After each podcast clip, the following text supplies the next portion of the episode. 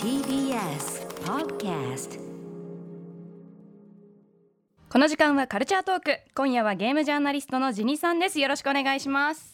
よろしくお願いします。はい、ちぎさん。えー、ということで、まあね、えー私は今、まあ、めちゃめちゃね、あの楽しんでおります。サイバーパンク2077でございます。改めて、えー、サイバーパンク2077、本当にこの番組で繰り返し繰り返しね、あのタイトルを連呼しておりますが、改めてどんなゲームなのか、えー、うなえさんからご紹介お願いします。はい、えーサイバーパンク2077はゲーム開発会社 CD プロジェクトレッドが開発し2020年12月10日に発売された一人称視点のオープンワールド型ロールプレイングゲームです、えー現在プレイステーション4、5、Xbox One、えーシリーズ XS そしてパソコン版などいろいろな幅広いハードでリリースされました、えー舞台は武器会社荒坂社をはじめとする大企業が支配する巨大都市ナイトシティ。主人公の V は賞金稼ぎとして活動する中謎のインプラントをめぐる陰謀に巻き込まれることになりました。体の改造を重ねハッカー技術を駆使しさまざまな依頼をこなす中で V は少しずつ成り上がっていくがというのがあらすじです大浜がね、ストーリーですよね。は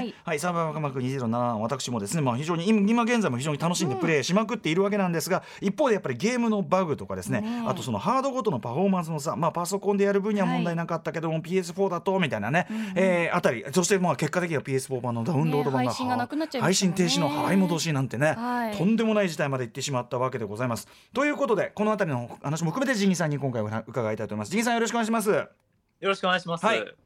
ということで、まあ、あの話題沸騰そしてあのなんていうかやった人というか語り方の角度によってかなり評価がね分かれるサイバーパンク2077ですけどぜひジギーさんの切り口でお願いします。そうですね。あの私も非常にこのサイバーパンクは楽しみにしていたゲームの一つで、はいまああのわざわざあの去年あの新しいグラフィックボードが発売されるとですね、うんそのためにあの多分10万円以上かけてパソコンを新調するぐらいのゲームを楽しみにしていたので、はい。はい、あのなので特にその PS4 版の、まパフォーマンス低下とか、うん。あとまあバグの多さ、これ PC 版もですね、私、うん。あのクリアするまでにあの5回以上はあの進行不能になってしまったんですが、うんうんあのこの点につきましては、もう本当になんていうか、正直批判されてる言葉は、うん。まあ本当そのままであるし、うんうん。まあ、正直そこに言い訳はできないだろうなっていう。うんことは、まあ、私も思います。で、うん。もちろんそういうゲームが、まあ、もうちょっとね、あのパフォーマンス改善されて出てくれたらなっていう気持ちはあったんですが、うんうんまあ、ただそれ以上にですねこのゲームあの実は私は正直最初まあもう僕最初始めてあの、ええ。ほんと3分とかであの、あの続けられなくなっちゃってメインクエストだったんですけど、あらあらら、もうすごいなとは思ったんですけど、結構もう予想以内の正直展開ではありまして、うんうんというのもですねあのもともと私このゲームを作ったあの CD プロジェクトっていう、うん。あの会社なんですけれどうんも、はい。あのこの会社実はですねあのアメリカとかあとまあ日本のなんかうん。非常に大きな、あのゲーム会社のようなものだというふうに考えられがちだと思うし、まあビッグタイトルとしてねすごい出てますからね。はい。そうですね。本当に2020年の、うんうんもうラストバスパート2並みの期待作みたいな扱われてたんですけど、ええええこれを作ったのがですね実はあのポーランドのワルシャワにオフィスがある CD プロジェクトっていう会社でですね、はい。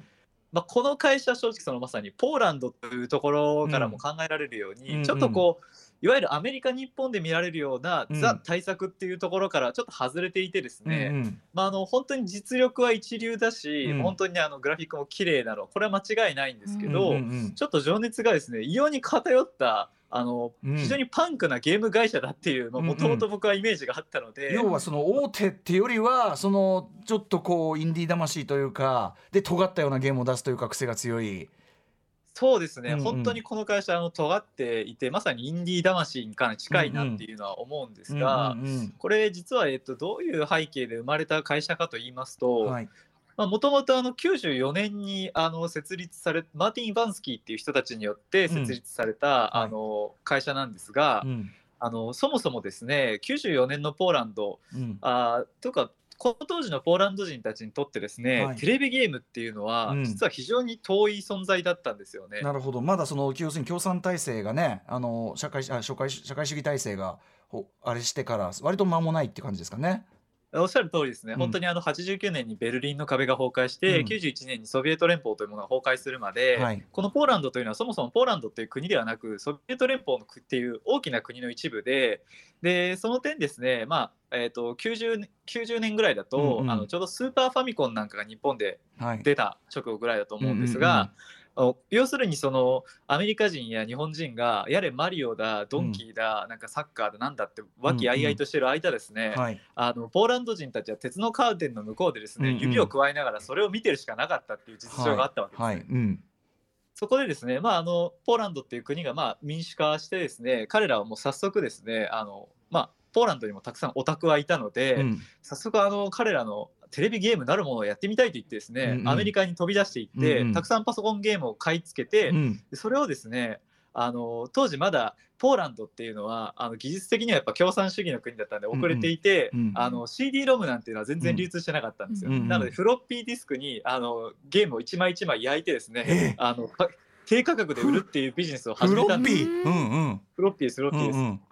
でもう無駄 厳正これはですねれっきとした海賊行為なんはいですよね、海賊版を要するに海賊版を売りまくってた。うんうん。あそうなんですそうなんです。ただこの時のポーランドには実は著作権法っていうのはなくてですねあなんで彼らも堂々とこのことはまあ明らかにしてるんですけど、うんうんうん。あの CD プロジェクトっていうそのまあウィッチャーや、あの CD プロあサイバーパンクを作った会社のこの CD プロジェクトって何のことかっていうとですね、うんうん。要は海賊版を売りまくるぜプロジェクトなわけですよ。CD プロジェクトっていうのは。んんうんっていうところから彼らは実はスタートしてるんですよね。なるほど。じゃあもう最初からもうめちゃめちゃうん。ちょっと尖ってるというかもうまあパンクっていうか。うん。そうなんですよね、うんうん。本当に正直サイバーパンクをですね体現してるようなか、うんうん。会社でして、はいまあ本当にまあある意味その彼らもまあ言ってるんですけど、まあ、やっぱ共産主義の独裁国家の中だったら僕らはそうイマジネーションっていうのは全然発揮できなかったのが民主主義にやってやっとテレビゲームがこううん。触れられるようになったこの喜びっていうのは全然尽くしがたいものなんだっていう言ってるんですよね。ただもうもちろん彼らも、まあ、海賊版だと全然そのポーランドの中にゲームの文化っていうのは築けないだろうっていうのはもう彼らも考えていて、はい。それでですねあの彼らはあの逆に海賊版と戦おうっていう風な姿勢を見せていくわけですよね。それで、えー、と彼らはですねちゃんとあのアメリカの会社からあの輸入してですね、うん。でもまあそれを例えば5000円とかそのままで売っちゃうと全然売れないので高すぎて、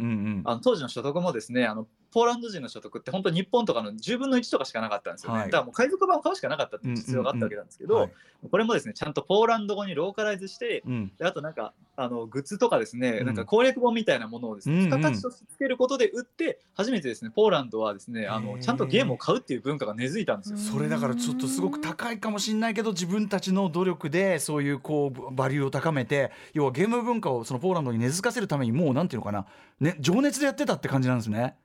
そうですね、うん。うんもう本当に彼らはある意味こう反逆者、まあ、彼らって彼らのですね会社の、まあ、今でもワルシャワのオフィスのですね、うんうん。なんか中央に行くと床にですね We are rebels っていうのを書いてるんですよ。俺たちはこれは我々は反逆者であるとうんいう意味なんですけれども、うん実はあの今回のエピソードというその海賊版のエピソード実はあうんの前回紹介したあのチトワセとピクセルの中に全部書かれている話でもあるんですが、うんうんまあ、彼らはですねその最初まずパソコンをですね海賊版でもういいからとにかくポーランドに持ち込めっつって持ち込んでくる反逆を一回やって、うんうん。その後はですね自分たちで持ち込んだ海賊版文化を全部ぶっ壊しちまえって言って、うんうん。正規版を売るっていうことで2回壊してるんですけど、うんうん。そこでですね今度3回目の反逆として、うんうん。あの自分たちポーランドの文化をちゃんとゲームに載せて世界の連中に分からせてやろうぜっていうのを考えるんですよ。うんうん。それで彼らが2007年に作ったのが「ウィッチャー」っていう、まあ、あのはい皆さんご存知ウィッチャーというのが一番最初になるゲームなんですよ。はいでまあ僕実はあの PC ゲーマーだったので、あのウィッチャー初代ウィッチャーをプレイしたんですが、うんうんこれもうはっきり言いますとですね、うん。あの全然面白くなかったです。ゲームとしてはあんまり良くない。うん。全然正直まあやっぱ本当に一番最初のゲームなので、うんうん。まあ正直あのまあ絵とかは全然綺麗なんですけど、はい。あちこちぎこちないし、うんうん。でやっぱ例によってまあバグとかも全然ありまして、うんうんうんあの全然それだけだと印象に残らないんですが一つですね、うん。僕は僕もそうなんですが当時のマニアがですね、ええ。びっくりした、はい。非常に話題になったあうるそのワンシーンがありまして、はいはい。ワンシーンとは一応さんですけどこれ何かっていうと、うん。このゲームですね非常に性的描写が大胆にされてるんですよ。具体的にはどうなるかっていうとこのウィッチャーの主人公皆さんご存知だと思うんですけどゲラルトっていう渋いおじさんなんですよね。うんうん。で彼がですねもうあの某課長島工作みたいにですね、うんうん。もうあちこちでモテまくってですね、ええもう本当にメインヒロインはともかくなんか村で偶然出会った村娘とか、挙句の果てにはモンスターのなんか女性なんかもですね、うんうん。次から次へとまあナンパしてですね、ええ。エッチなことをしまくってですね、はいはいはい。しかもその後にそのエッチなことをしたらですね、うん。そのひまあ、女の子のなんええ。かカードっていうかテレカみたいなものがもらえるんですよ、エロい。うんうん裸体が映ったテレカがもらえて、ええ。ひたすらそれを集めていくっていうですね、うん。うん何なんだこれはみたいなゲームなんウィッチャー結構なんか中世っぽい舞台渋いゲームっていう印象があるけどそういうなんかエロゲーかみたいなこともやってるわけですね。そうですね、うん。まさにその、まあ、ポーランドならではのダークファンタジー、まあ、ポーランドってずっと、まあ、いろんな国に分断されてきたっていう歴史が反映されてるっていうのもちゃんとあるんですけど、うん。妙にねあの、うん。性に対してストイックなところがありまして、うん、えーこれ実はですね PC ゲーム業界だとめちゃくちゃすごいことなんですよ。ほうほうほというのもですねこのゲーム業界の変な倫理性なんですが、う。うんうん。あのゲーム業界特にアメリカだとですねあの暴力はめちゃくちゃフリーダムなんですよ。うんうんうんもうあの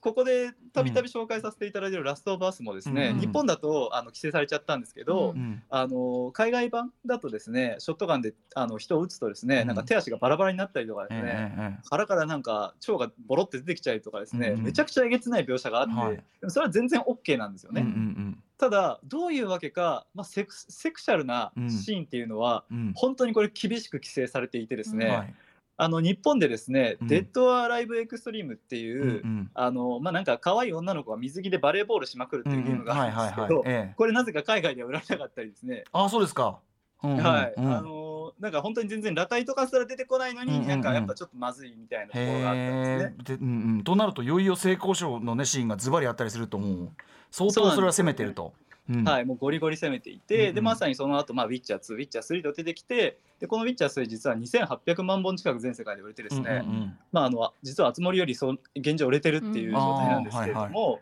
ここでもまあまあいわゆるセクシャルなシーンっていうのはもう容赦なく描かれていて、うんうん。でそこにですね多分あの私が思うに、まあ、映画とか小説ではですねやっぱ性的描写っていうのは、こううん。結構大胆な描写が欠かせなかったりするのっていうのは、やっぱある程度大人な人間関係っていうのをまあ描く上で、うんうん。まあ、ゲラルトも本当かなりいい年した人で、ええまあ、デラルトのまあ相手になるような、ね、ヒロインたちも非常にまあ年と、まあ、ある意味美女というか年を取られた方が多いんですけど、うん。やっぱりその人たちとの、まあ、本当に腐れ縁みたいなものがずっと描かれてきたんですよね。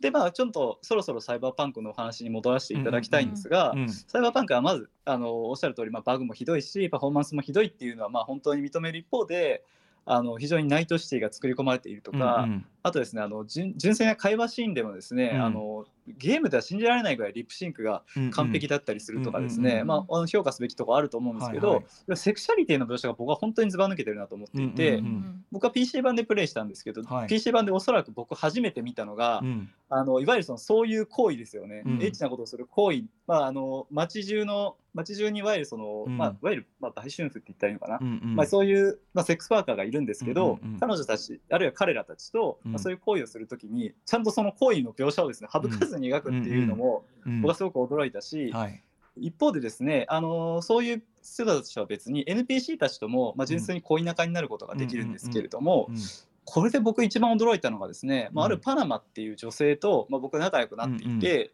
で僕の主人公キャラクターはですねちょっと広角機動隊なんかに役割で女性にしたんですよね。えなんでまあ女性対女性なんですけど、うんうん。あのその、まあ、パナマっていう女性最初まあいろいろ困っててちょっと気が強いツンデレ系なキャラなん女の子なんですけど、うんまあいろいろ手助けしてあげてでうん。なんか慰めたりもして、やっとですねちょっとそういう関係になれたなと思ってしめしめって思ったらですね、え。あのごめん私あの、いわゆるヘテロだからみたいな感じでですね、はい。ちょっと遠ざけられちゃったその展開俺もありましたすごい。すごいすごい傷つきました振られた瞬間。僕もすごく気づいて、はい。うん。僕もすごく気づいて、はい。うんでもこれ本当に驚くことに、うんうん。実は今のゲームって、はい。あのセクシャリティで、まあ、うん。そういう関係をやないっていうのを拒絶しない流れなんですよね。はいはいやっぱりそういう多様性とかもあると思うんだけどただ一方で NPC にもちゃんとうん。自分のセクシャリティや思考がある中で、はいはい。あのちゃんとそれがですね、うん。作品の中に反映されているっていうのは、うんうんまあ、ただ要はスケベ心だけじゃなくて、うんうん本気でセクシャリティっていうのを要するにプロジェクトって生きてる生きてる人とあのそキャラクターとしてある。要するにプレイヤーに都合がいいようにプレイヤーがこう誘えばこう受けてくれるとかそういう道具じゃなくてちゃんと生きたキャラクターとして扱ってるってことですよね。そうなんですよ。ちゃんと断るっていうのはさ、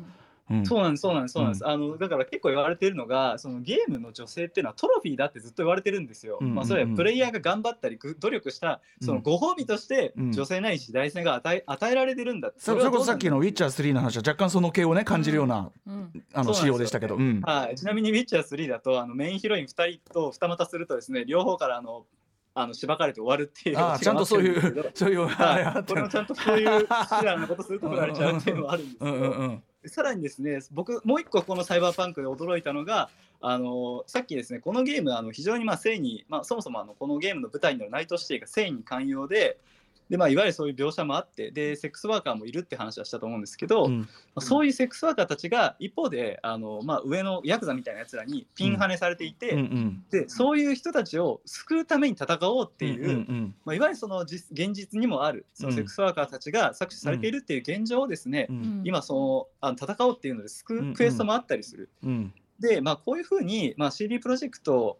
っていう会社はですね、うんうんうん。ずっとパンクな精神を持ちながら、うん。まあ、特にセクシャリティっていう部分においては、うんうんあの本当に正面からあの忌憚なくセックスっていうものを描くことによって、うんうんうん。まあ、登場人物同士のあの深い人間同士の絆とかですね、うん。一方で現実に横たわっている性に関するあらゆる問題っていうのをちゃんと直視して、うん。ゲームの中に反映されてるっていうところ、うんうんっていうのは私はまあもちろんそのパフォーマンスの問題を、うん。があるしそれは認めるんですけど、うん。こういうゲームはやはりこのポーランドの CD プロジェクトっていうもう特殊な、うん。まあ、本当にあのユニークな会社じゃ出てこなかったかなっていうので、んこの作品評価してます。うん。いやありがとうございます。これね残念ながら俺 PC5 版でやっててプレイそのものはなかなかスムーズにできてるけどその辺はかなりねやっぱりソフト化されてるとか省略されてやっちゃってるんでね、制限がちょっとこれやっぱ PC 版やんないとダメかなぐらいやっぱ思いましたね、ちょっと話聞いててね。ん。そうですね、ぜひ、はい、まあ、もし機会があればプレイしていただきたいです。はい、ジギさん最後にお知らせ事などお願いします。はい、えっとですね、あのリアルサウンドというサイトでですね、あの実はうないりささんをあの今回この度ですね、取材させていただいたので、ありがとうございます、はい杉さん。うん、こちらこそありがとうございます。はい、非常にうないさんのあのここんな意外な姿を、多分見せあの見ることができるので、ぜひそちらも読んでいただけるとリア幸いです。ルサウンド、リアルサウンドで出てますからね。はい。あとあれですかね、あの連載がのあありがとうございます、はいノートでゲームゼミという記事書いていまあの、まあ、マガジンをやっていまして、こちらでもサイバーパンクの記事をそのうちあのアップロードする予定なので、ぜひそちらも確認していただくと嬉しいです。はいということで、えー、本日ねちょっとあの時間のあの変更のあれで感じでちょっとバタバタしてしまいましたがすみませんあの今後ともよろしくお願いします。とんでもないです。こちらこそよろしくお願いします。ゲームジャーナリストのジギさんでしたありがとうございました。ありがとうございました。After Six Junction.